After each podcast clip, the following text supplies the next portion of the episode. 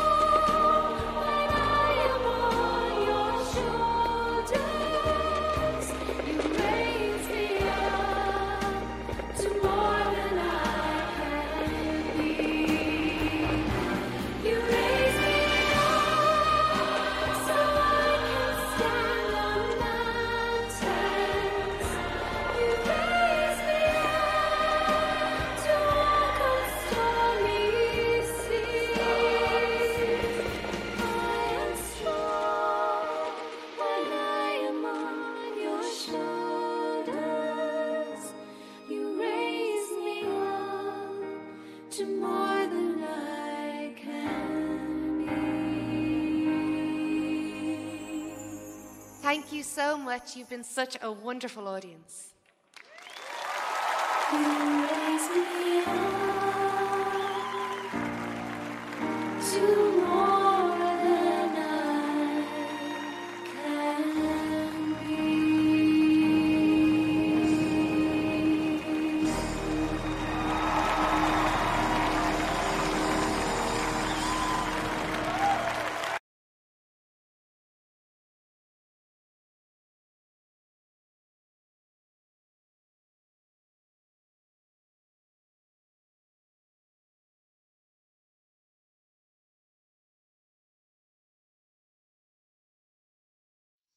好，亲爱的观众朋友们，大家好，兄弟姐妹们好。嗯，欢迎来到啊盾牌今天的茶经节目。嗯，很高兴又能和雅鲁和伊钩记一起，我们一起来茶经，一起来学习。啊，每次学习心里都感到甜甜的，因为我们要有得着。嗯，好。那我们呃，就是今天呢，我们最主要是查这个《使徒行传》的第七章。第七章呢，就是有史提凡呢，就是讲讲这个以色列历史上的那些故事哈。就上一次我们上周呢，我们有说到呢，史提凡呢被这个逮捕了，当时的执政掌权的和那些祭司们呢，他们就呃看见呢史提凡的面貌呢，好像天使一样的哈。那之后呢，呃，史提凡呢就开始。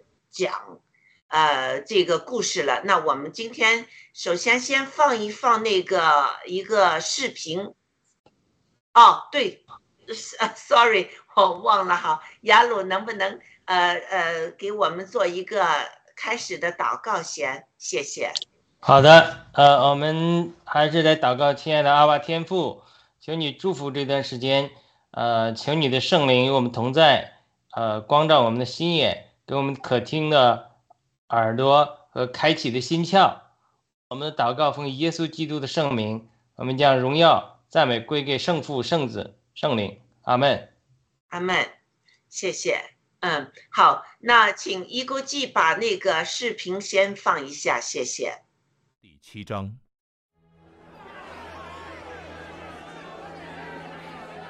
大祭司就说。这些事果然有吗？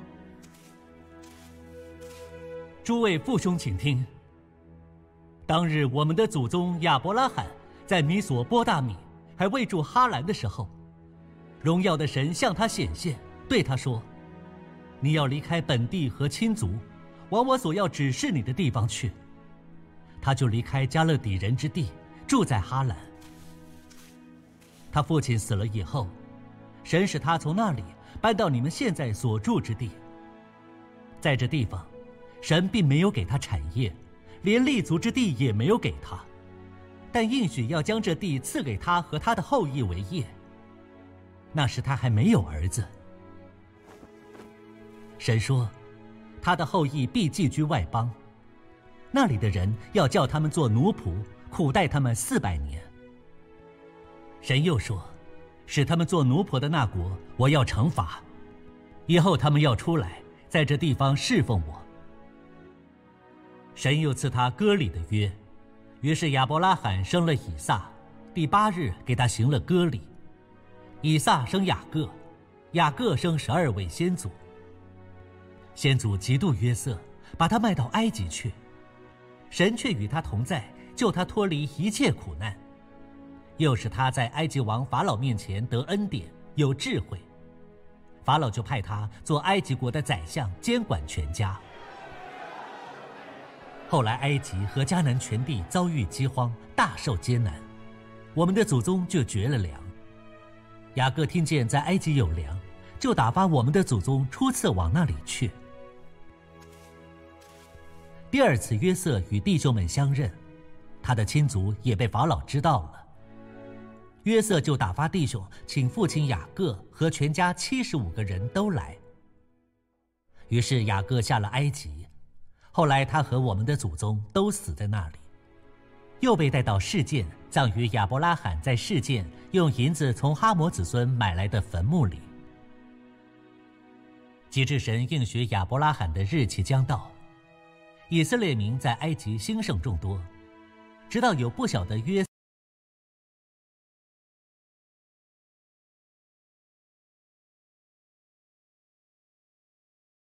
嗯好，呃，我们看看哈，今天呃，一国经理放放第一个 PPT 先，谢谢。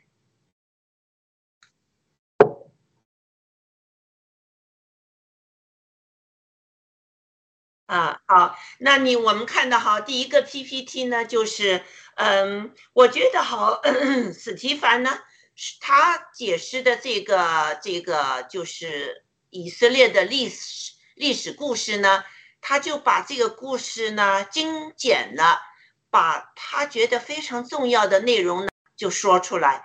但我们如果看这个历史呢，在创世纪里面呢，我们可以看到哈是很长的。但是呃，这个呃，史蒂凡拣选这个故事的内容呢，是有他的这个目的在在那儿的哈。我们可以看看这在史蒂凡的内心，他是怎么样来解释这些故事的。我们可以看到，就最初他说当日是不是啊？那个那个呃，以色列呢？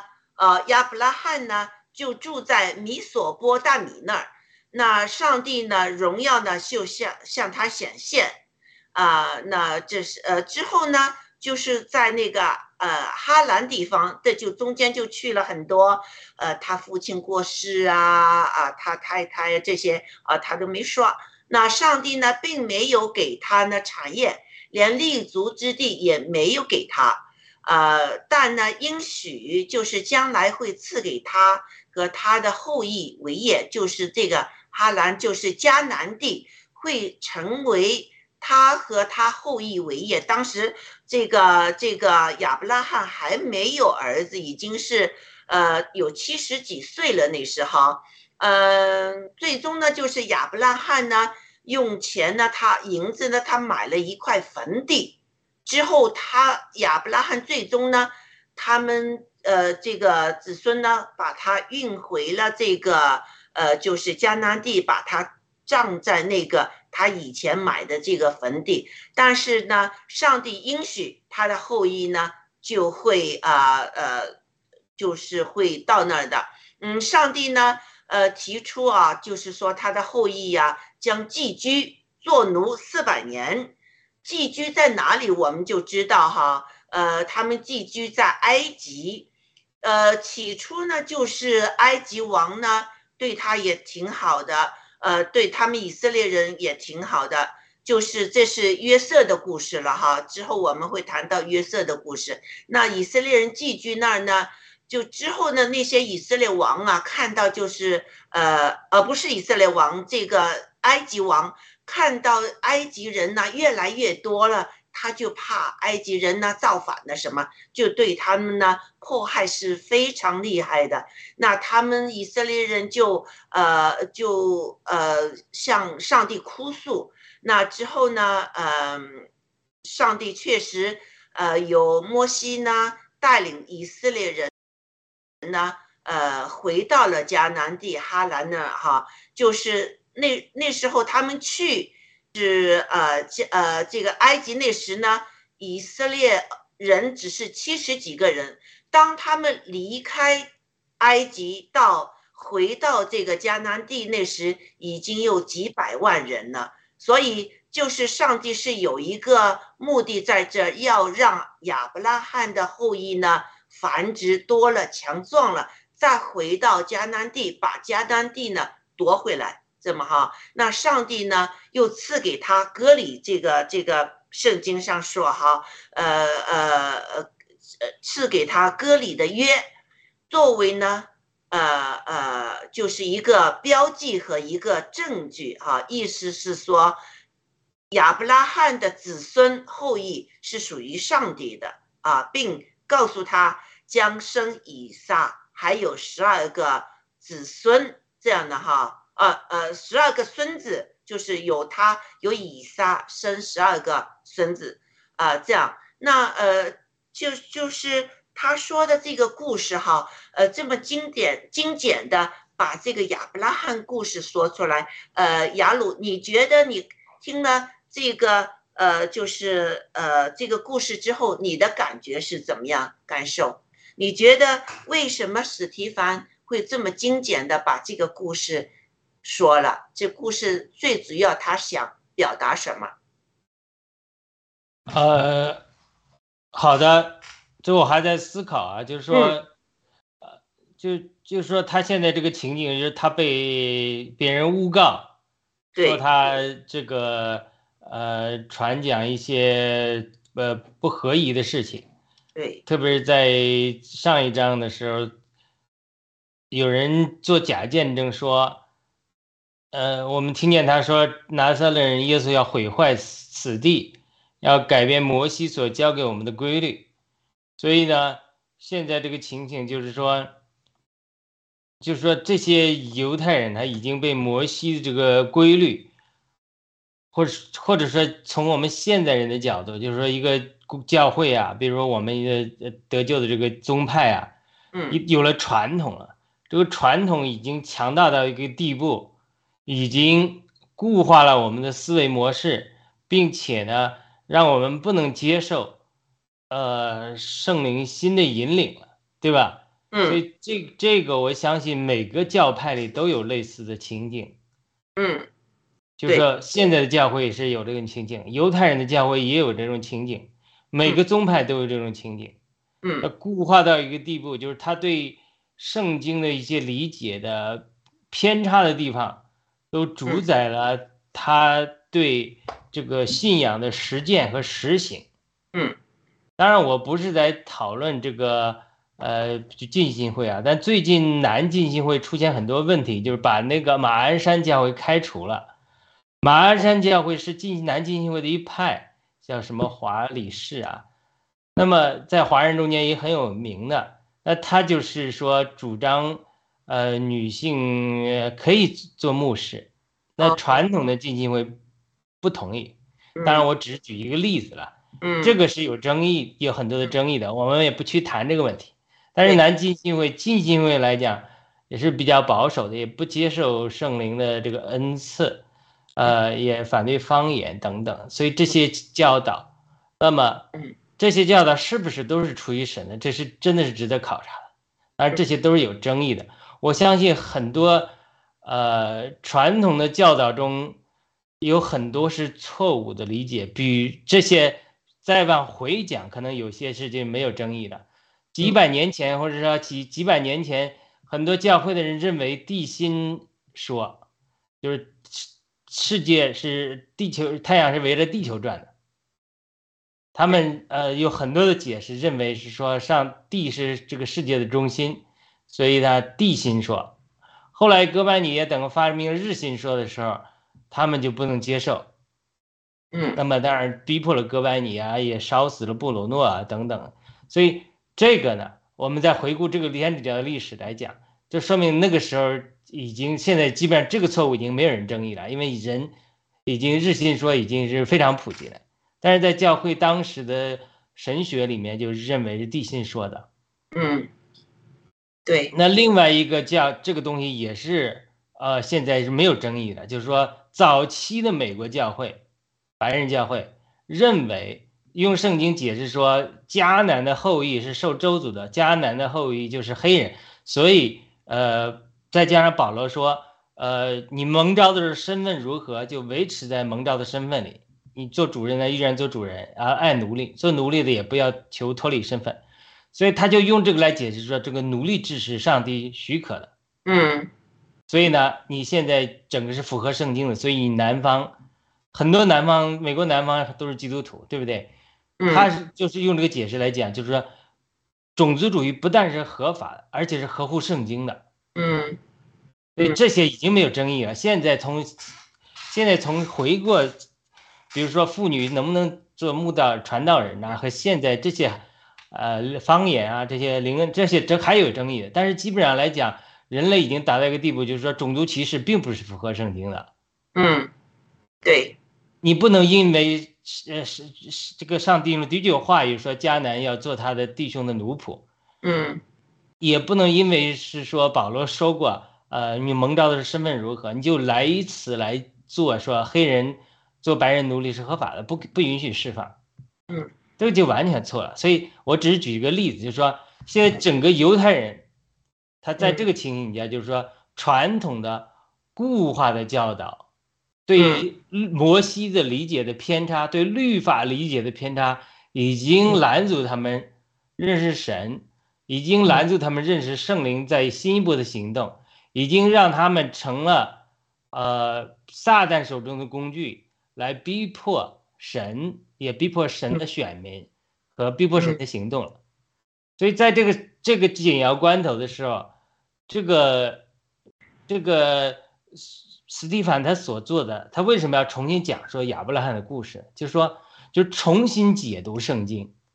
对，重新解读亚伯拉罕的故事，重新解读摩西的呃约瑟的故事，重新解读摩西的故事，重新解读大卫的故事，重新解读所罗门的故事，重新解读到最后说，呃，你们得出一个结论，就是说，上帝给了你们律法，你们没有遵守，你们却杀死神的见证人，对，所以让他们极其愤怒。所以他讲这个亚伯拉罕，我相信一定是他这个讲的时候有圣灵的恩高在的，能够让他们脱离对传统教导真理的传统理解、固化的理解，然后能够得出一个新的理解方式。这种努力总是一一对一部分人有效，对一部分人没效，对一部分人他反而更加逼迫你，最后把他打死了。但是这个呃是没办法的。对于另外一些人有效，对于谁有效呢？对于扫罗就有效了。就保罗之所以下一次能够在往大马色的路上，能够遇见神的光照，然后得到神的开启，有这种 encounter 就与神相遇的经历，它绝不是偶然的。它不是说，呃，我不是说否认神的主宰，而是说我们所有与主的相遇的经历，都首先取决于我们心窍的开启，我们观念过去传统观念被打破之后。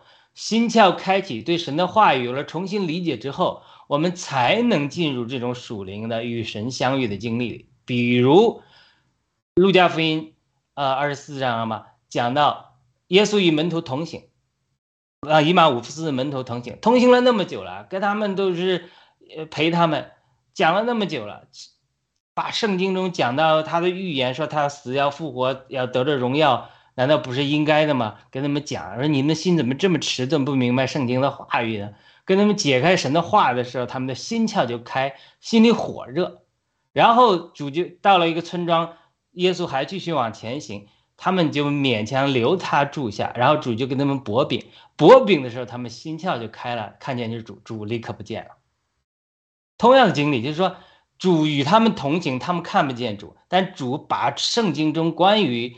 耶稣基督要死而复活的预言，都从旧约到新约都讲给，就从旧约所有也可能从亚伯拉罕开始，一切关于耶稣基督的预言都解释给他们听的是，他们心窍得开，灵心里火热，一下子在薄饼的时候就进入了与主相遇的经历里，对，就看见主了。对，所以一个人他被知识、被传统的圣经理解固化了之后，他他这种人往往就会走到律法主义，和。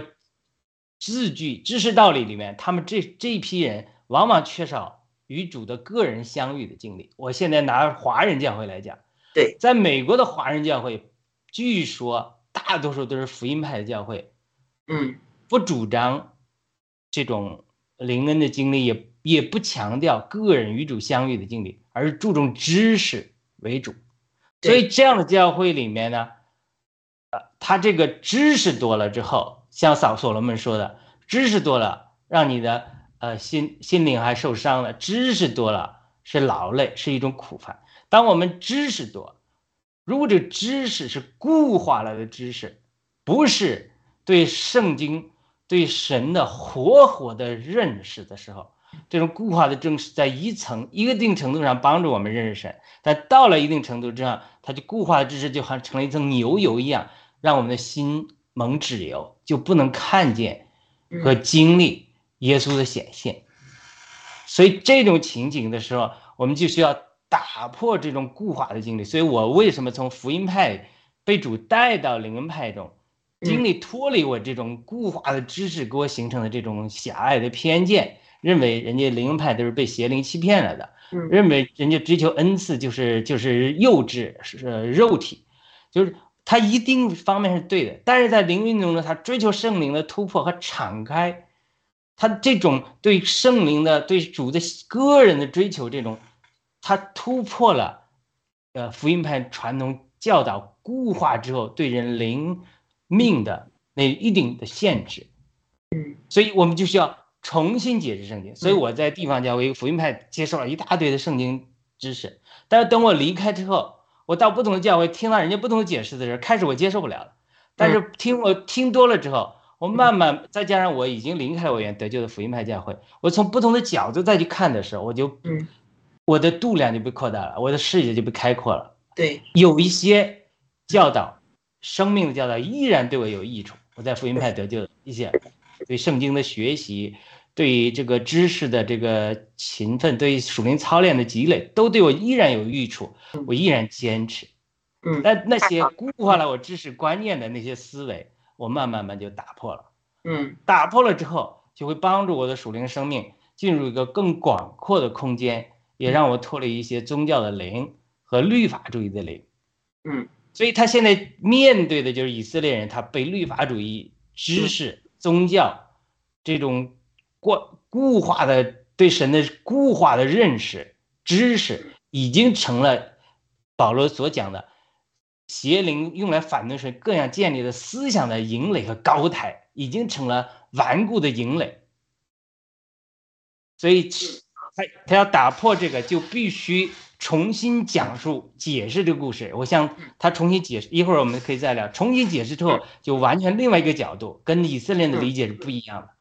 嗯，好，呃，我个人理解呢，就是首先，史提凡是在圣灵的这个感动下，哈，是有圣灵把这个智慧呃赐给他，所以他能说出一些呢，就是呃和其他人说的不同。我们可以看到史提凡呢，在圣灵的充满下，他讲的故事，呃，只抓住两个重点。第一个重点就是上帝在基督里的荣耀和别人的永恒益处。刚才那个雅鲁也说了，对我们的益处，就是他把这个故事这么说呢。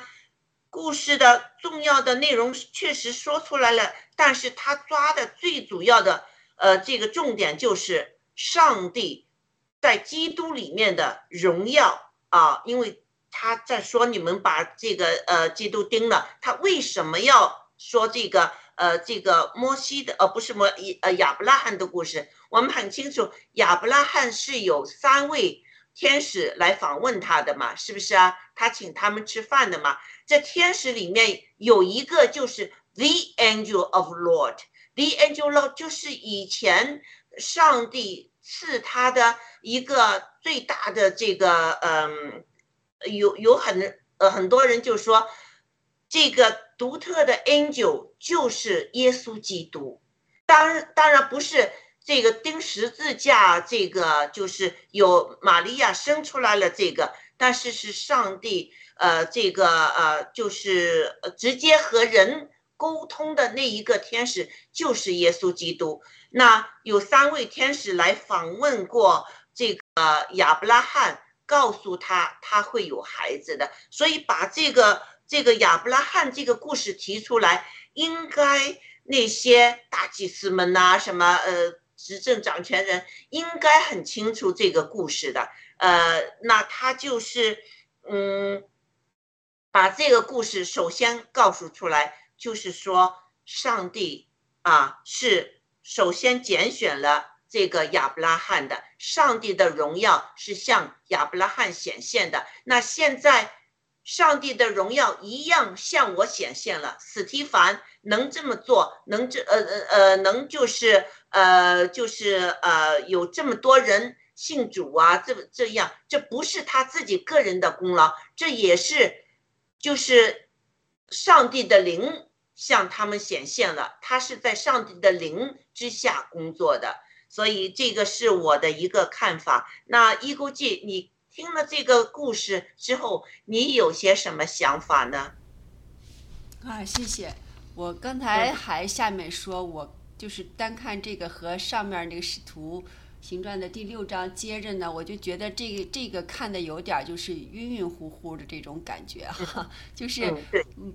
对呀、啊，他怎么说的这些东西，可能就是说看的少吧，圣经也没有通读了，以后有点接不上，所以我还希望就是嗯，二位多解释解释。刚才你说的那个呃天使，呃不是耶稣基督，不是那个玛利亚，就是生的那个耶稣基督这块，我就更有点糊涂了，再解释一下，谢谢。哦，就是有时候呢，呃，天使呢。会有一个我们人的这个身体向你向一些人显现，你看上去是一个人哈，呃，和他说了，他和你说了些东西，你再回头一看，诶，怎么不见了？啊，因为呃，这个呃，上帝是全能的上帝，他可以有时候派他的天使，比如说有些人车子坏了，突然间呃有一个人来帮你啊，什么搞搞帮你搞车子啊，呃，车子修好之后，诶，怎么这个人不见了？啊，就有时候有些人会经历这些事情的，就是亚伯拉罕呢是有三位天使来来访问他，呃，他请他们呢进家里吃些东西，呃呃，这个是以色列一个一个习惯，就是有呃路客经过呢，你会可以邀请他们来你家吃点东西再启程这样的哈，他就请了这三位天使来。呃，之后呃，就是在你如果你想了解深一些呢，你可以在创世纪里面呢看看亚伯拉罕的故事。之后呢，这个这个呃，直接他就叫他是耶和华了，和他他和耶和华是直接旁边就是一个站在他的旁边呢。呃，这个这个这个 The Angel of Lord 就是向他显现，有很多将来的事情会告诉他，也告诉他他将会毁灭两个城市，因为这两个城市呢，这个恶贯满盈啊啊，同性恋呐，各各种呃污秽的东西啊，非常罪恶。呃，这个之后这个天使呢，把那两个城市给。完全毁了，天上下那个硫磺啊，什么那些下来哈，这两个城市全毁了，到现在还是荒凉的。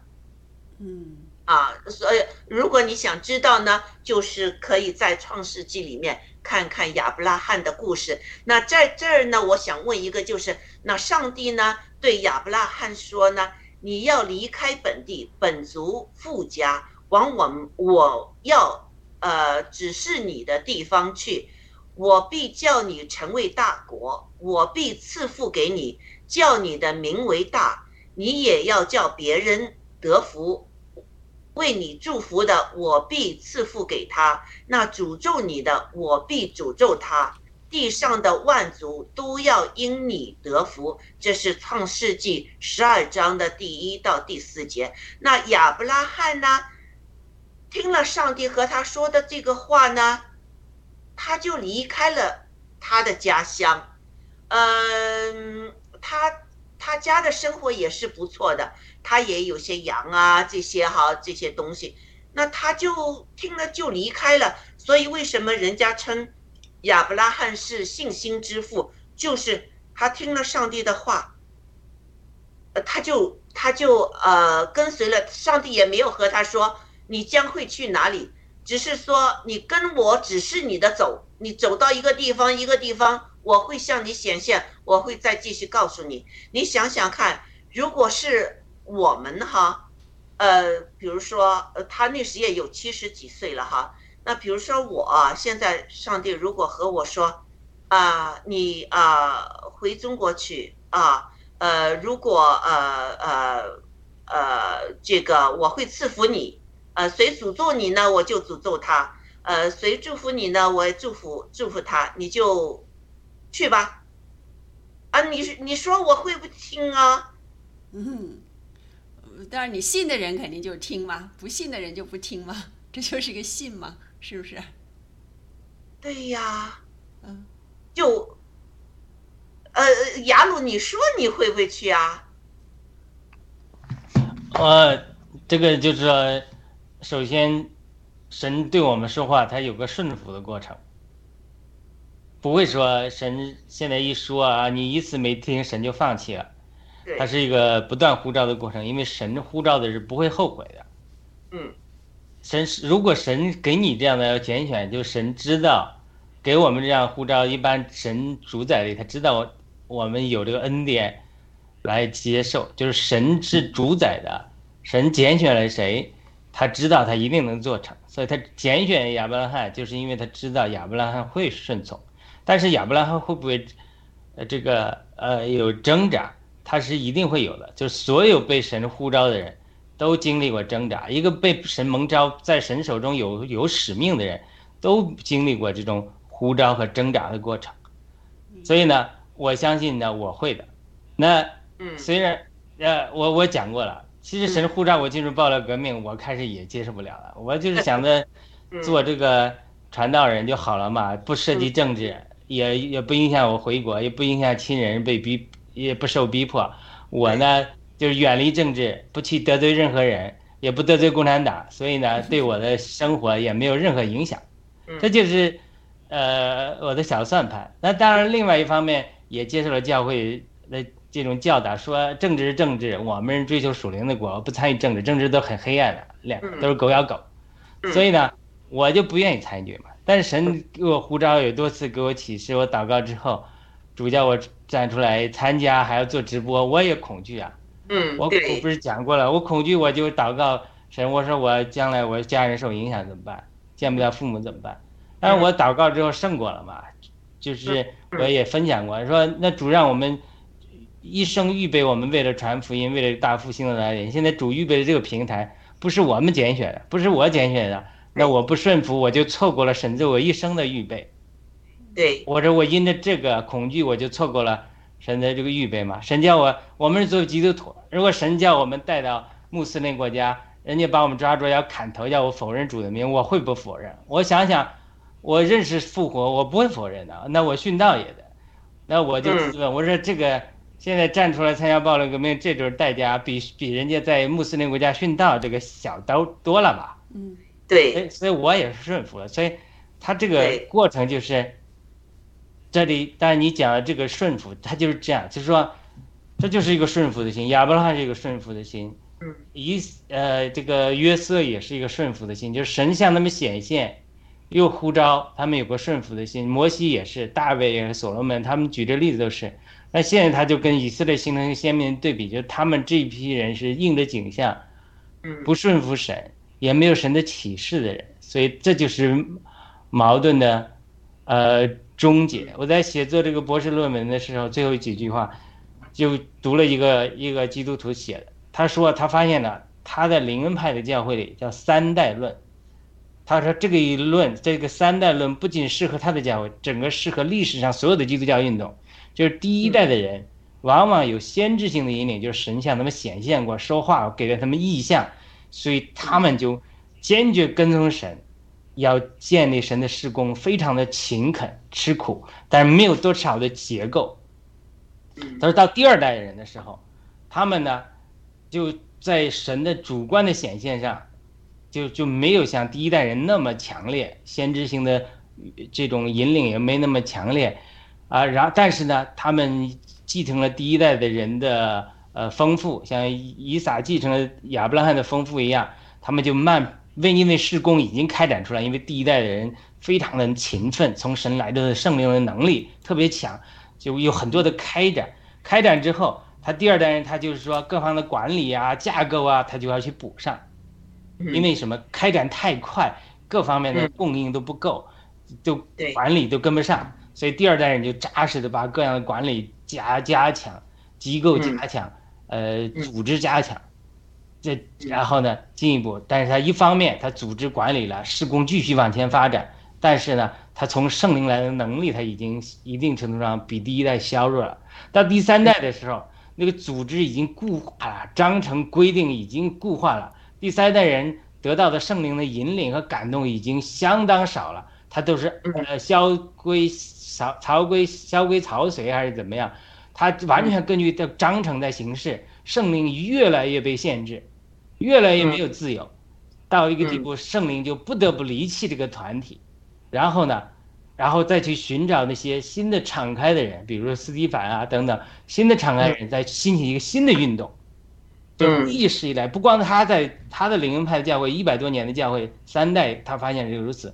所有的基督教团体，我在我得救的基督教团体一百年的历史也是这样，这三代一过，真的中国人讲的富不过三代，到第三代的时候就固化，圣灵的能力运行就不强了，所以圣灵就只好再离开他们，再兴起一波新的大的新的寻求神的人，又兴起他们，又利用他们兴起一个新的一波运动，新的一波运动又是这样，第一波。非常丰富。第二波就加稳扎固，第三波就又固化了。整个嗯天主教、整个犹太教的历史、天主教的历史、更正教的历史、灵恩派老灵恩派的历史，每一个宗派的历史都是这样，都是三代。所以嗯一直这样一个循环，就是你到一定程度就一定会固化，所以生嗯命就一定要活水的流，就流向那些向生命敞开的人。像这里斯提凡所代表就是这种张力。斯提凡对他们说：“你们已经固化了，现在圣灵有活的引领，你们却不能接受。”但是他这个这种对抗中，斯蒂凡这些见证，他一定会能影响到传统势力中一些人，比如扫罗就转变了，成为嗯加入这个圣灵活水的流的一部分人，包括我们现在，那我们现在在暴乱革命就是生的新的一个活流啊，嗯，很多对，基督徒就觉得说你们有基督徒一直攻击我说你这个是追求地上的国，你还是呃七哥都是这个拜佛的，你们还讲万神万佛。我说我没讲过，他说你在节目中有人讲都是你的错，嗯就就是一直攻击我说你是追求地上的国。我以前来呃呃听你讲是因为你单纯追求圣经讲圣经，你现在是把圣经和政治掺杂在一起，你简直是呃呃把人的带坏了，带到沟里了，上帝要审判你。嗯。你看这个故事就告诉我们，这个圣经和政治不能分开，啊，这个很清楚。史提凡就是对那些政治的人在说，这个真理是在圣圣呃圣灵的感动下，而且那些执政的那些大祭司看到他的整个脸都变了，像一个天使那样。就是天使，其实上帝想拯救那些就是大祭司也好，让他们眼界开了，他们已经看到了斯蒂凡像个天使一样，但是他们的脑子还是锁着呢，像你一样紧固着这个脑子，所以他们不会去想想是不是就是上帝要通过斯蒂凡和我们说些什么呢？是不是啊？啊，对。呃，确实，刚才我我我也在想到哈，那时候圣灵要我打电话给我那个那个呃在在国内的那个同学，我也是拖了一段时间，所以这个嗯，我就非常佩服亚伯拉罕，上帝叫他你走，他就走了，和和他说你有一会有个儿子。那是七十几岁到一百岁才有一个儿子，那要等二十几年呢。这个等待上帝这个功课可不容易了。比如说，我加入爆料革命之后呢，呃，几个月之后我就把我那个另外查经的这个就是辞了，我就想就是在爆料革命中看看有没有机会查查圣经。但是呢，那是一直没有开路，一直没有这个机会，我就等，我就做做其他的那些直播。但有一天和约瑟做直播完了之后，他说：“诶，我们好像可以再开始做一个另外什么东西。”那我说：“约瑟，你是基督徒，我们呃一起做一个查经节目好不好？”啊，好啊，那就这么开始了，上帝就这么开门了。但那几个月。我就等啊等啊，我就求上帝，我说你什么时候开门，让我们有这个机会查圣经呢？所以这个等待上帝的功课也是一个必经的一个功课，这个要在寄居四百年呢，而且要受苦。那雅鲁，你觉得他为什么要呃寄居埃及四百年受苦？那四百年就四百年吗？为什么要受苦呢？受苦之后和他们到了迦南地，这有一些什么联系呢？呃，这个苦难是对我们属灵生命的成长是非常非常重要的。嗯，苦难让信徒的生命扎根，这就是东方教会，呃，特别是华人的教会，在受逼迫的时候，他信仰坚定的原因。对，这也是神许可在过去的几十年里，甚至是相当长的一段时间里，允许逼迫临到中国的教会。就是为了让中国教会扎根。中国教会现在中国的教会就是经历以色列人在埃及的光景。这个扎根的目的是什么？扎根的目的是为了繁衍。他苦难中，他往下扎根的时候，他就从七十个人繁增到出埃及的时候六十万男丁，加上妇儿就三百万人。嗯一九四九年的时候，据说中国才有呃几十万基督徒吧。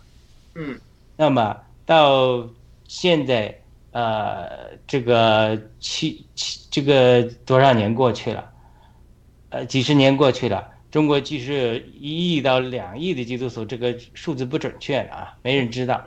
它嗯已经是相当的繁增了，它已经达到以色列人出埃及三百万的情景，所以呢，整个现在中国的历史，嗯。现在一个观点就是在出埃及，就是，呃，是启示这个创世纪这个出埃及记讲的，神代表的正义的力量，我们新中国联邦就是这个集体的摩西，代表神来与这个法老共产党和少数族裔这个几百个家族，他们代表这个埃及法老的黑暗势力来进行角力。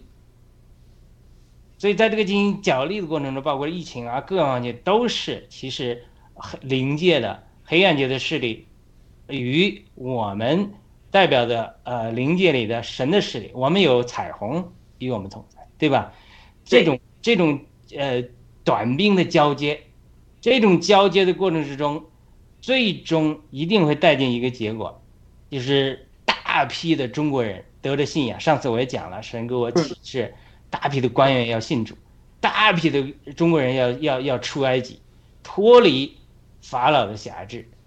就是很多人这个时候，很多中国基督徒他的观念没有改过来。我过去也是这样，他就觉得，哎，我们逼迫是好的，你看西方没有逼迫，这个他们呃信仰肤浅啊，非常的肤浅啊，所以神的逼迫，所有都在神的主宰中。啊，共产党邪恶统治我们，那我们也没办法，这是上帝的主宰啊，我们追求属灵啊，这对我们的属灵有益处的啊。上帝让我们凡事都顺服掌权的，他就是把嗯过去对神一个时代的工作，对依然这个原则，他在那个时代就是逼迫凡物有时，嗯这个呃这个什么讲？传道书讲，凡事有时，逼迫有时，释放有时。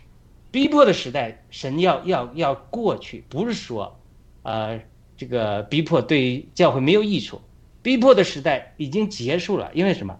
扎根的时代已经结束了。神要这些中国教会要兴起，嗯要往上长枝，长出地上。所以很多教会的人传统，他这个思维还是我还要扎根，我嗯还要欢迎逼迫，就逼逼迫久了，斯德哥尔摩综合症，我觉得呀舒服的很。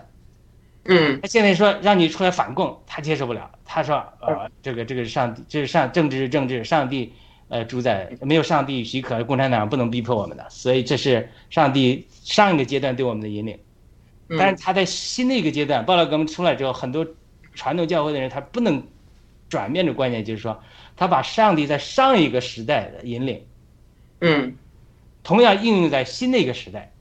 对，这里的问题也是如此，就是法利赛人、犹太人，他把在上帝在旧约时代的引领，为什么？那是在耶稣基督来之前，在羊圈里，上帝对他们有严格的管教律法，为了让以色列人能够保守，不致像列邦一样犯罪，好让耶稣基督从他们的后裔诞生。耶稣基督来了，约翰福音十章时间，我已经来了，草场也来，我就是门。对，你们的羊圈，羊要从羊圈里出来到草场上吃草。时代变化了，但是羊被关在羊圈里久了，觉得说那个干草比湿草好，嗯吃的干草，呃，在羊圈里很很舒服，不冷。然后现在到春春天到羊羊外面，如果有狼怎么办？它就是关键上，它实在转换不了。现在就是，这就是其实每一个时代转换的时候，就有些人他跟不上神在时代的转换，对，然后停留在上一个阶段神的工作中，永远就是这样，永远停留在那不往前进的。我多次讲，灵恩运动是神新一波的行动，但很多传统教会就不能往上跟。灵恩运动有不断的兴起新的运动的时候，老一波的人又跟不上，他就成了逼迫者。对，这就是确实这里的一个核心。好，请呃 P 呃，请一国际放第二个 PPT。好，谢谢。我们接下来呢，会啊、呃就是讨论另外一个故事哈，就是史蒂凡呢讲到亚伯拉罕的曾孙雅各的儿子约呃就是呃约瑟的故事哈，呃约瑟故事呢，他开始讲呢，虽然呃约瑟的哥哥们哈嫉妒他，但上帝呢去与他同在，救他脱离了苦难，并得到恩典和智慧，成为埃及的宰相，并把他的爸爸哥哥们呢接到了埃及来住。呃，安然的度过了饥荒。那呃，以色列人呢，从呃七十五个人到出埃及那时呢，已经是刚才雅鲁也说了，有三百多万哈。那而上帝呢，也让呢呃亚伯汉呃亚伯拉罕呢站在了这个应许之地，那就是又回到了上帝到底应许了些什么呢？啊，刚才我们可以看到上帝应许。他的呃呃子孙会迦南地是他子孙的啊，呃呃应许这块地是给他们的。那呃连亚伯拉罕最终他在虽然呃他过世了，但是他最终葬还是葬在上帝这个应许之地，他所有的就是那一块坟地，但是他也有了之后呢，埃及人呢就出了埃及，就是。呃呃，在那个呃，回到了这个应许之地啊。那这个约瑟呢，这个故事呢也是非常长的一个故事。但是呃，这个史蒂凡呢也用了非常简单的方法呢，把这个故事给讲出来了。呃呃，他首先说了为什么呢？呃，约瑟呃给卖去埃及呢？啊，之后呢，呃，其实就是。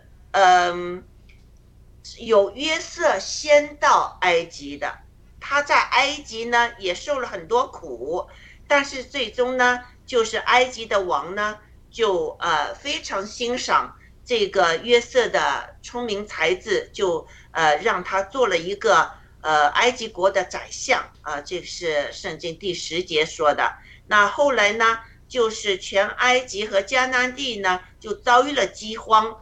呃，大受艰难。那他们这个呃，他的哥哥、爸爸那些全都是呃，起初是要买一些粮啊，用些用些钱哈。之后呢，就是约瑟把他们全都带到了这个呃这个埃及住，而且呢，呃，就和这个宰相说他们是呃就是牧羊的，结果。这个宰呃国家呃不是宰相哈，就国家的王啊，就给了他们一个一个很很好的很肥沃的土地，让他们来放羊啊啊这些东西，就是在那生根开花，呃繁殖了很多人。那十七节呢就说到呢，呃呃，极致神应许亚伯拉罕的日子将到，以色列民。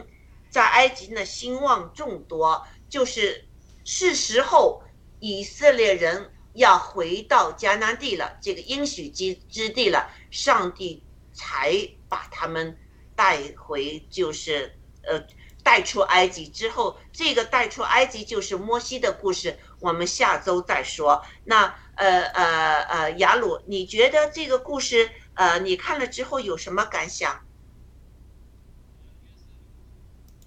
嗯，约瑟的故事，对他就是在讲这个，呃，事实嘛。他他一个点一个点来讲，就是说，你对这种固化了这种团体认识不到神心动的团体，你怎么能够来帮助他们认识到神的行动呢？第一个，他讲亚伯拉罕的故事，讲了神的主观的显现，以及脱离偶像，以及顺服神、跟从神这些过程，这些都是。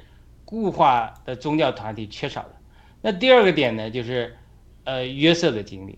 那么约瑟的经历里，他讲了一个人的肉体的嫉妒的原因，就是一个原因很重要，就是说，比就是嫉妒。比尔强生牧师，美国的讲过了。上次我刚才讲的，就是说，他说每一波神新的行动，都受到上一波神使用的上一波神的行动中使用的人的逼迫。天主教，早早期的时候，教会出现被犹太人逼迫，天主教逼迫，呃，后来的更正教改教，更正教改教，这个逼迫，呃，崇敬派，崇敬派 Anabaptist 就是美国这个阿米士人和门诺派他们的前身，他们为什么被逼迫的？这个是咱们基督教历史上、更正教历史上不太提的，他光提被天主教逼迫的经历，不提他逼迫别人。大概怎么回事呢？就是马丁路的这些改教的人，他们接受了改教天主教，但他们认为说婴儿洗礼还是对的。那么崇敬派就是说婴儿洗礼不对，就是我们谁信主得救之后，成年之后，他自认为得救了，他才受洗。那现在基本上都是认为这样的吧？说你小的时候根本没有主观意识，没有接受耶稣基督，他受尽了没有意义嘛。但是那个时候，这个真理就认被天主教否认，被马丁路德改革宗否认，所以改革宗就逼迫崇敬派在德国那些河里淹死很多崇敬派的人。我们光知道说天主教烧死更正教的人，但是更正教的人、改革宗的人淹死崇敬派的人，这个教会基督教历史上不太提。为什么？因为这是咱们的丑事，就是咱们整个新教是改革宗出来的嘛。是马丁路德改教出来，这是我们的丑事，我们不提，家丑不可外扬。这这是这是，所以他们跑才跑到美国来，才有阿米士啊、门诺会啊这些。我们住在马里兰到宾州没多远，都有这些人，我们都常去看。他们这段历史就是真实的。那那后来福音派又又又逼迫这个美国的灵恩派，把他们赶出门呐，真的是很惨的。很多牧师被革职啊，因为接受了灵恩。赶出去，很多人都，呃，所以他们早期这个灵恩派的历史是血泪啊，很多人被赶出来，牧者，一旦一旦接受灵恩就被赶出来，他们所以慢慢就成立了新的宗派，比如 Assembly of God 神召会，这种是早期的老灵恩派，但后来新的灵恩派又出现，又接受神的行行动往前走的时候，一些老灵恩派又不接受他们，又逼迫他们。这种逼迫的历史在教会上简直都都无无法，就是每一波神的行动，都受到上一波神行动中使用的人逼迫。为什么？其中一个原因就是嫉妒。对，最主要的就是嫉妒。嫉妒。所以，嗯，耶稣来了，犹太人嫉妒，说为什么你就是上帝的神的儿子？你又能讲圣经？我们对摩西理解错误了，我们对神理解错误了，都你对啊。嗯。嫉妒，先祖嫉妒约瑟。犹太人嫉妒，啊，圣经明说，因为犹太人因着嫉妒把耶稣叫吊到十字架上。嗯，对，嫉妒。然后这里呢，呃，法利赛人也是对门徒嫉妒。对。为什么你们能靠着耶稣的名医治赶鬼？所以，就是说摸这个斯蒂凡就在摸他每一项的问题。原来摸他们不顺服神，没有神的显现。那现在摸他们，你们像。约瑟先祖嫉妒约瑟一样，嫉妒了他，所以带着他们苦难。他讲了约瑟，但在这个苦难中，他得到了，呃，升华。他其实是希望打动他们这个硬心。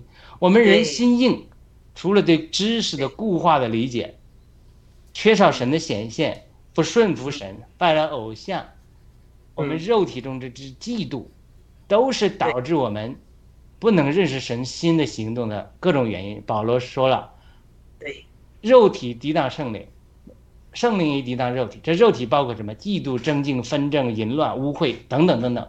只要这些肉体中的一些因素起了作用，就能够让信徒远离神，不能认识神新的行动。所以，帮助我们能够认识神的行新的行动，认识圣灵的引领，就是像保罗在加拉太书讲，我们要对付我们的肉体，要管制我们肉体的行为，脱离肉体。生命上成熟，我们就能不断的往前进。就是斯蒂凡在这里其实是在帮助犹太人一步一步脱离拦阻他们不能认识神的行动的各样的原因，一点一点摸。但人就是这样的，你要摸我的肉体，我一定会受到我的反弹的。嗯，特别我们在寻求属灵生命长大的时候，如果有牧师或者有一个长者，甚至我们身边的人，夫妻，嗯，也。被神使用来摸你的肉体，那你一下就跳起来了。嗯，这是我个人的经历。你说的非常对。常常我就经历这个，哎呀，借着身边的亲人环境，一句话或者一一个行为摸着我的肉体了。我首先我不是想我顺服神，或者他是神来的，我首先我的肉体就发作了，你不能这么嗯打我，对不能这样对待我，我的肉体就发作。嗯就是我们人肉体不愿意被对付的，一旦有人摸我们的肉体，特别是通过这种圣灵有恩高的言语讲着我们肉体的时候，我们第一个就对先杀了你。对 当然，我们现在不会说我杀你，但是心里那个怒气是一样的对，就是说，确实是，确实是。那我也根呃根据这个雅鲁这句话哈，那呃我也讲我自己一个经历，就是你说到身边，我先生从小就是基督徒，他在香港那个圣公会的嘛。那之后我们这个城市。呃呃，加拿大这个城市有圣公会来，他非常开心，就开始去了教会嘛。起初我我绝对是非常反感，那之后我就想去去，就是去教会找到就是他们要洗你脑，要要呃就是他们说谎的地方，那我我先生就呃不会带孩子去教会，所以这样的话，这个启启发点我就去了教会。之后呢，就是确实给圣灵感动了啊，圣灵也知道我呃内心最想知道的什么。那之后呢，呃，圣灵与我同在，有很多呃呃奇迹啊，那些事情发生嘛。那我先生就开始嫉妒了，就妒忌说：“你神经病！”我说：“是吗？我是神经病吗？”他说：“我信主，从小就信主，都没有这些事情，怎么会轮到你的身上来呢？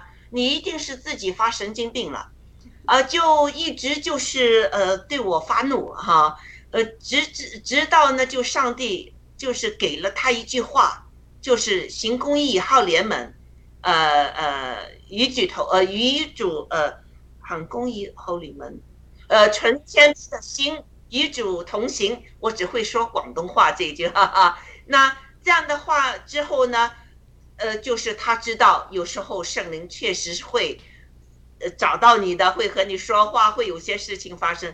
那之后他就不再说我是神经病了。所以，嗯，呃，这个就是嫉妒。他说我就是嫉妒嘛，我几十年的基督徒都没有领到这个圣灵这些恩赐或者怎么样，你怎么？呃，是我带你去教会的，他就这么说嘛。所以，这在这这第九段，这个史蒂凡第一句说出来的这个重点就是说，我的祖先嫉妒约瑟，是不是啊？那些约瑟的其他的那些兄弟就嫉妒他嘛。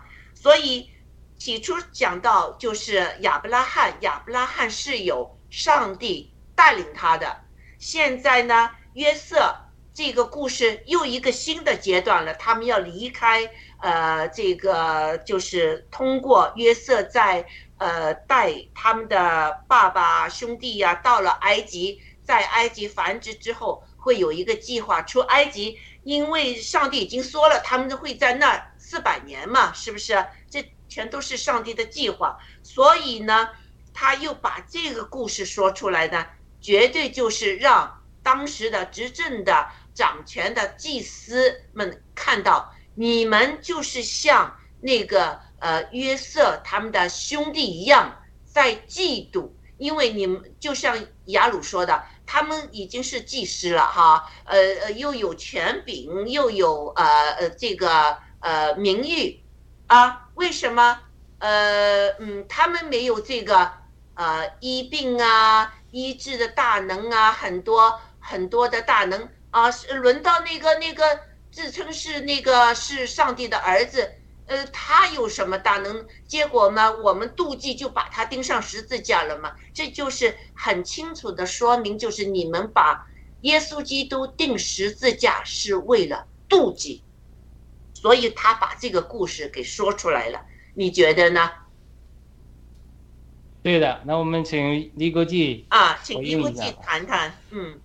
啊，呃，我我首先我就觉得那个雅鲁就是说这个知识固化哈，对我这个嗯呃这个理解呢，我觉得有一些加深。就是说，其实就是在雅鲁讲的三代嘛，我觉得这个挺挺合理的哈。就是说，通过这个我们经历这些事情来来来来感觉呢，呃，另外我刚才雅鲁讲这个这个什么触摸肉体这儿哈，我没有太听得明白啊，怎么触摸肉体，呃，不是太明白这怎么，可能没没不知道什么感受吧哈。然后这个嫉妒呢，我也想讲一讲，确实是这个嫉妒在我们这个中间是，呃，就是太普普通了。我这样，呃，大家在聊，我就想起来小我小的时候在背诗啊，就是早晨起来要要背诗。然后呢，我有一个就是呃也算是好朋友吧，他到我家来住呢，呃，我们一起的。然后因为嗯。我觉得他学习没我学习好哈，本身也是他学习没我学习好，结果早上起来背诗，他就背得非常快，哎，他背得比我快，然后我就觉得我非常的生气，就 就开始就是对他说话也是鼻子不是鼻子，眼不是眼的那种哈。我现在想起来了，就觉得很好笑，确实是，就是觉得自己呃，因为你你你你习惯了你自己在这个位置上哈，所以别人比你强的时候，你就。就这真是一种自然就产生这种嫉妒了，所以我们需要这种来不断的修养和学习吧，哈。啊，这是不是雅鲁的意思？就是出没到你的肉体了，使你这个肉体产生的，这不是灵里面来的，就是呃好好的圣灵里面来的，就是你自己肉体里面的魂里面来的这种愤怒、妒忌。呃，雅鲁是不是这个意思啊？对，这个是属于这个基督徒灵命生长，就基督徒得救之后灵命追求的过程中的一经历。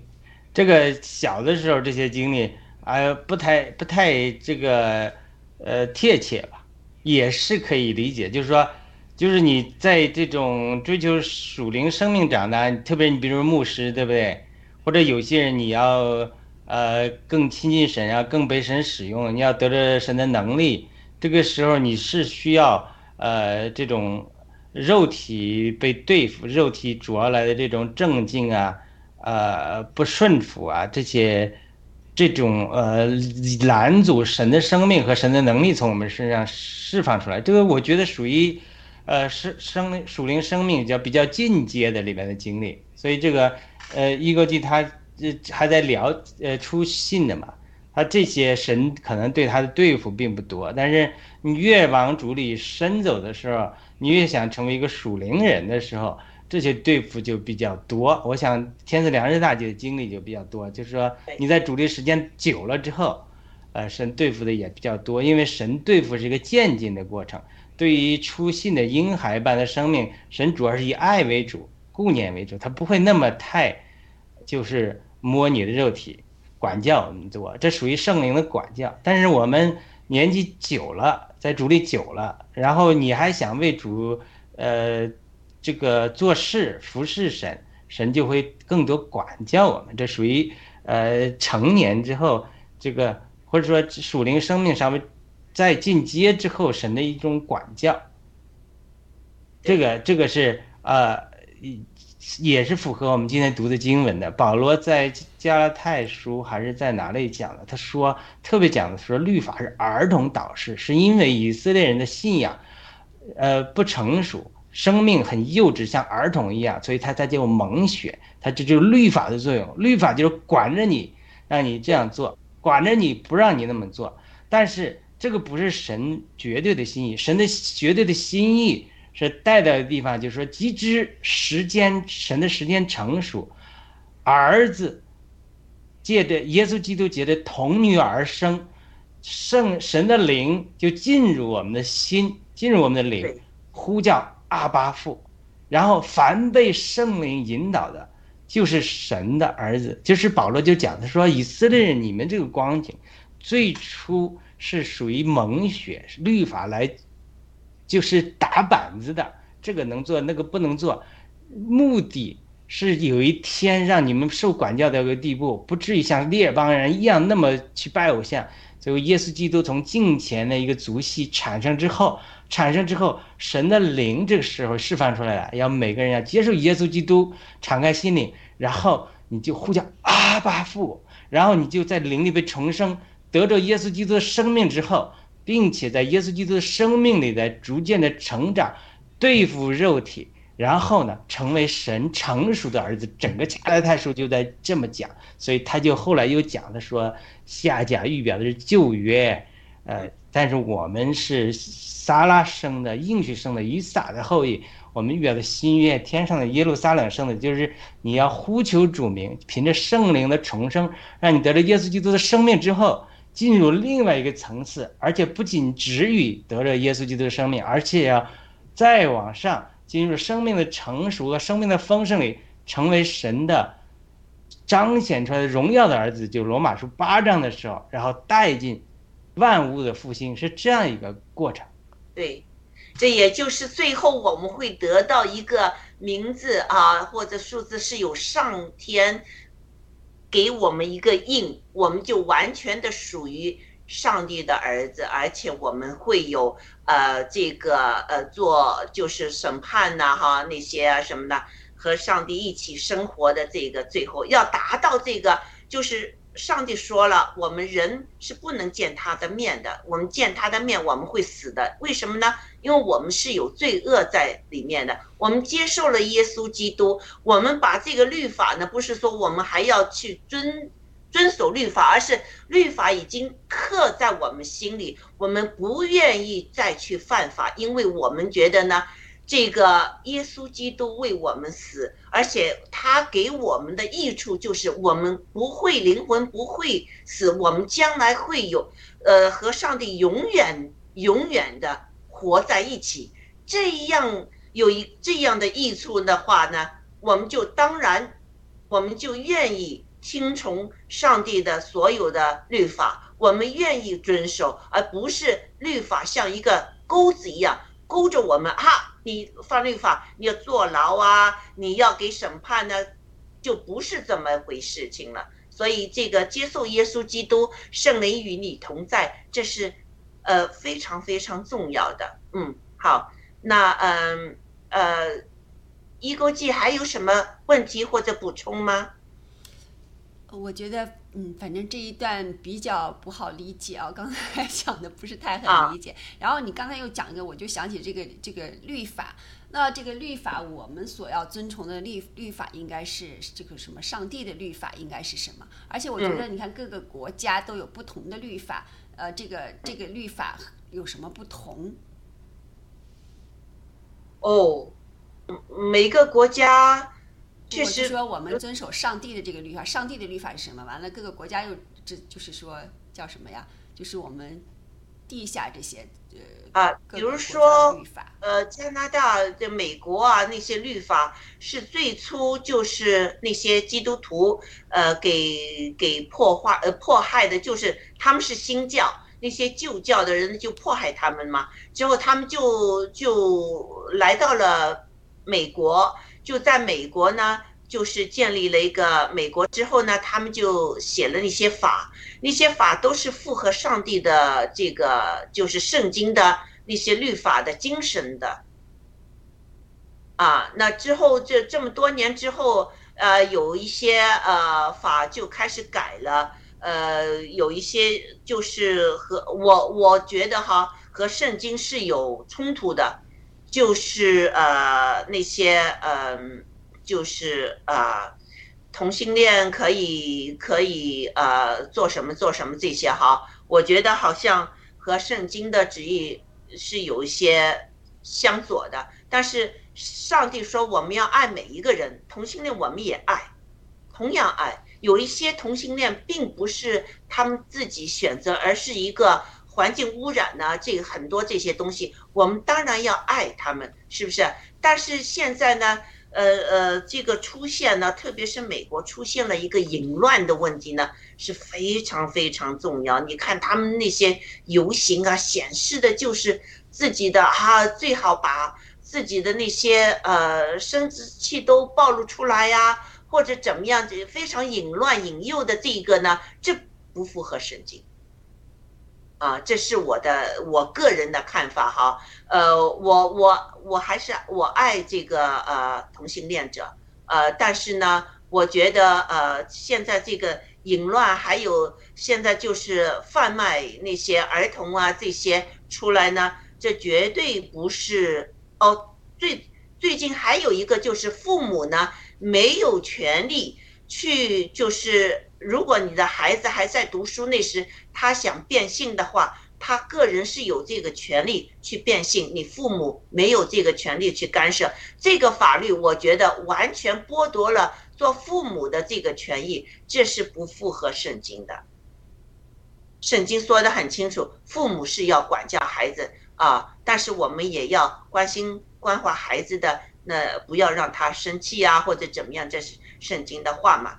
呃，所以我觉得，呃，现在就是时间长了之后呢，人的堕落又开始膨胀了，现在就是在这个非常非常黑暗的时候了哈。嗯，那呃，一国际你觉得呢？嗯，嗯，我我我就是想，就是说，呃，是不是就是美国的这一个法律，就是更符合这个圣经的这个所要求的法律多一些？最初那个是，最初建国的那些是，嗯很尊重人权、法治这些哈，就是当时那些清教徒是非常非常爱主的，呃，很辛苦把这个国家给建立了，而且就是觉得呃黑奴啊。就是呃压迫黑奴，把他们呃当成是奴隶是不符合圣经的，所以那时就是有一个内战嘛，把黑奴给解放了。嗯嗯，但是现在有很多新的法律出来，已经是不遵从上帝的律法了。嗯雅鲁呢？啊嗯，好，雅鲁有什么好的，那我就回答一下一个机关那个律法的问题，就是嗯。上帝中的律法跟这个世界上的法律它是有一定关系的，就是很多法律，像美国的法律基于上帝的律法之后设立出来，但你像在中国的很多法律都是你扭曲了，对吧？但即使中国的法律，它表文表面上都要也还是要基于上帝的律法，对。宗教自由、信仰自由，他不敢在律法明确规定说说你可以抢夺，对吧？也是讲的神圣财产不可侵犯，这等，它都是，只不过它不实行而已。所以所以从上帝的呃人类的法律是基于上帝的律法的，但是上帝的律法呃来讲，就是说你刚刚才你说上帝律法问题，我觉得可以另外一个角度解释，就是上帝律法就是上帝给人设的一个底线。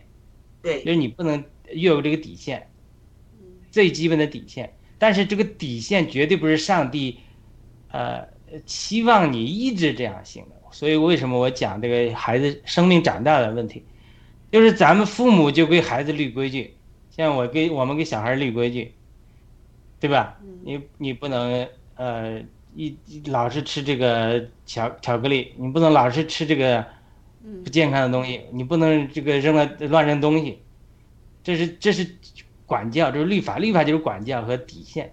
但是我不能希望他活在恐惧中，就是说我来了之后把东西收拾这样，我希望他建立一个习惯，对建立一个品格，这就是说，呃，这就是圣经所做的，就是说神不是说以色列人守住律法，我没有违反安息日，我就可以了，我奉献了十分之一。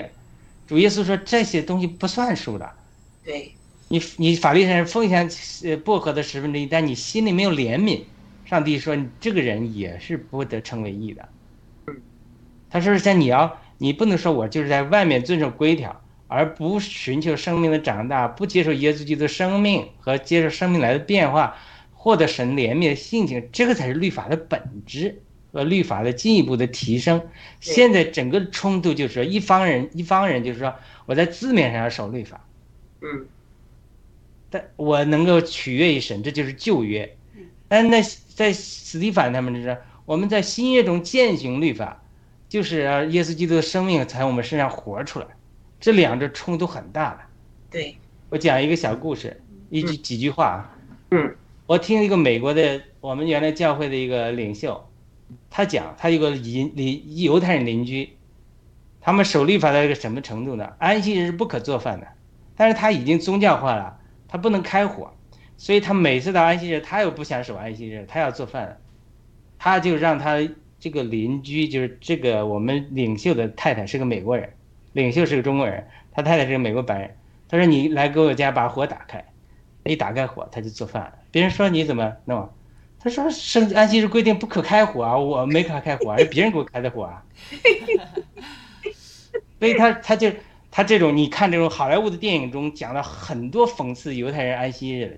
嗯，就是说，啊，安息日之前，对吧？安息日这一天不能吃饭，呃，或者要要要进食的，他就安息日一到五点钟，那六点过了安息日那个那个的时候，嗯。他就是剩大餐，他已经准备好了，要肉体好好放在一一，嗯。反正好多电影里都演这个，他就讲了这些很有些犹太人守不住啊，就是嗯。没这个安息日没过来去偷吃这个东西啊，还被家人说打一下，咱们不要偷吃。他这种他这种他不是活在这种真正的安息日这种进食的里面，他是说只不过律法上要求这么做，我忍着忍着到过了五点五，呃，假如说六点过一分，安息日就过了，我去就是放释放纵肉体。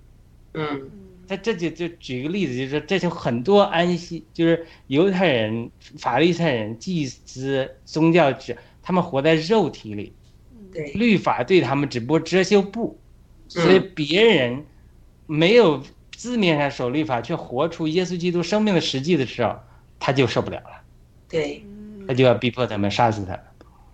嗯啊，雅鲁今天呃呃说的非常好，也告诉我们一些故事哈。从这些故事中，我们就可以看到哈，这个真实的这个情况呢，就显现出来了哈。我们也要在就是今天的故事中呢，我们要学到第一，基督徒是有圣灵与他们同在，有上帝的这个使命在他们身上的啊，这是最重要的。啊，还有呢，就是我们妒忌之后，我们会违背上帝的旨意的，所以我们千万不能妒忌。呃，有不同的时代，现在我们是在一个不同的时代，一个新兴的时代，一个旧的那些货币制度、金融制度各方面的东西可能会去啊、新的会来，但是旧的呢，那些他们一致一定会压制，不让这个旧的呢出来。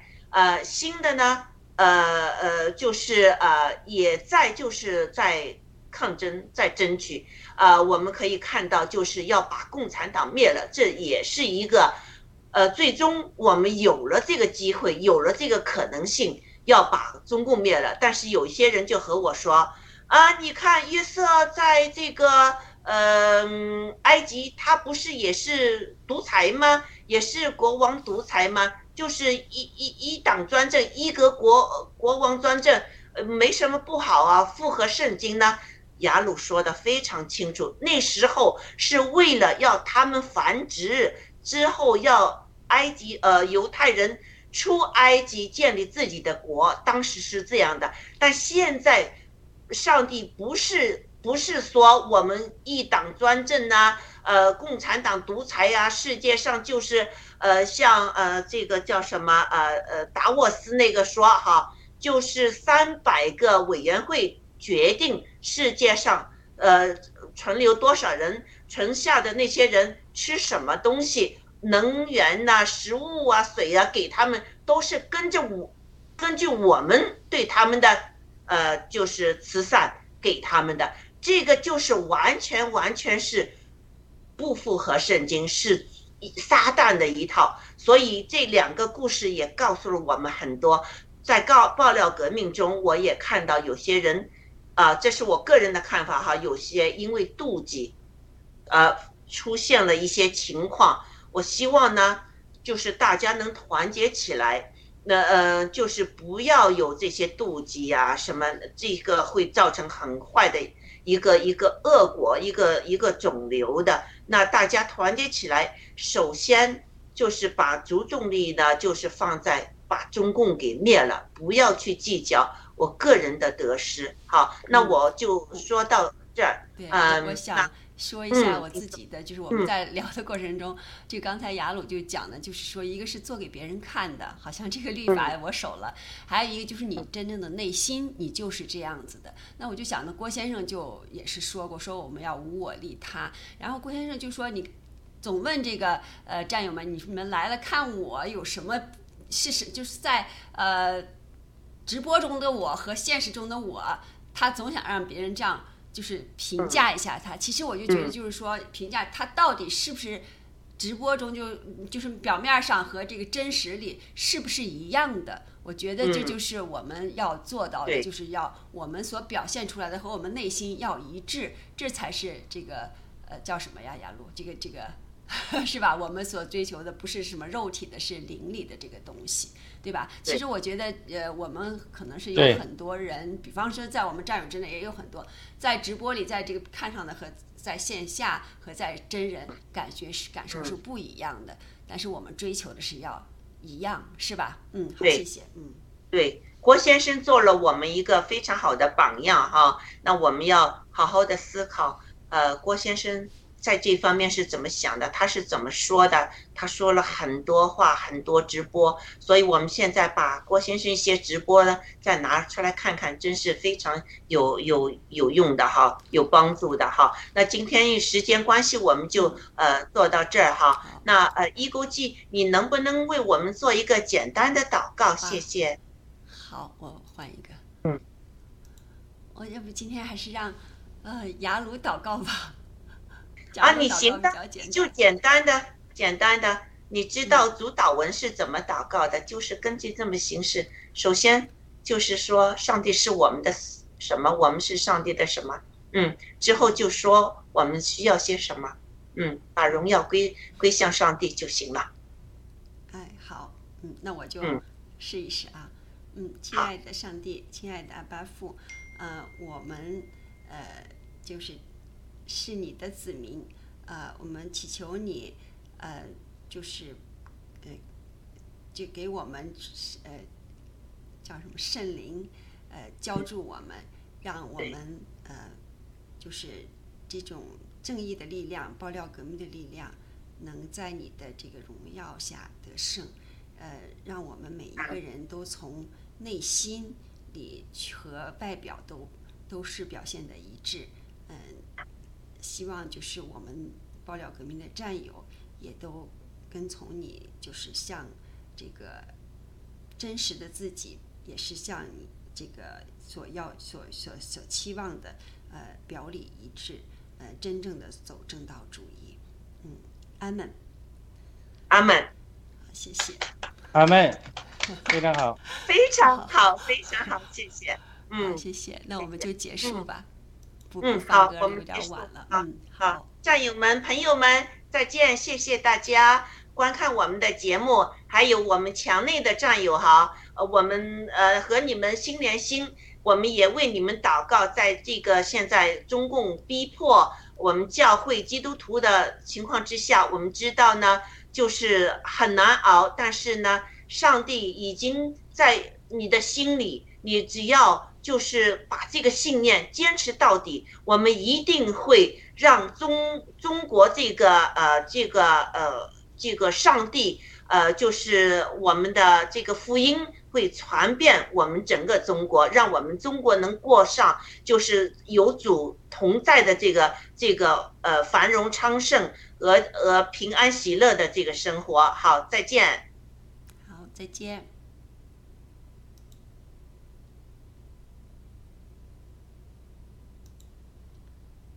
停了，我就不放歌了，今天有点晚。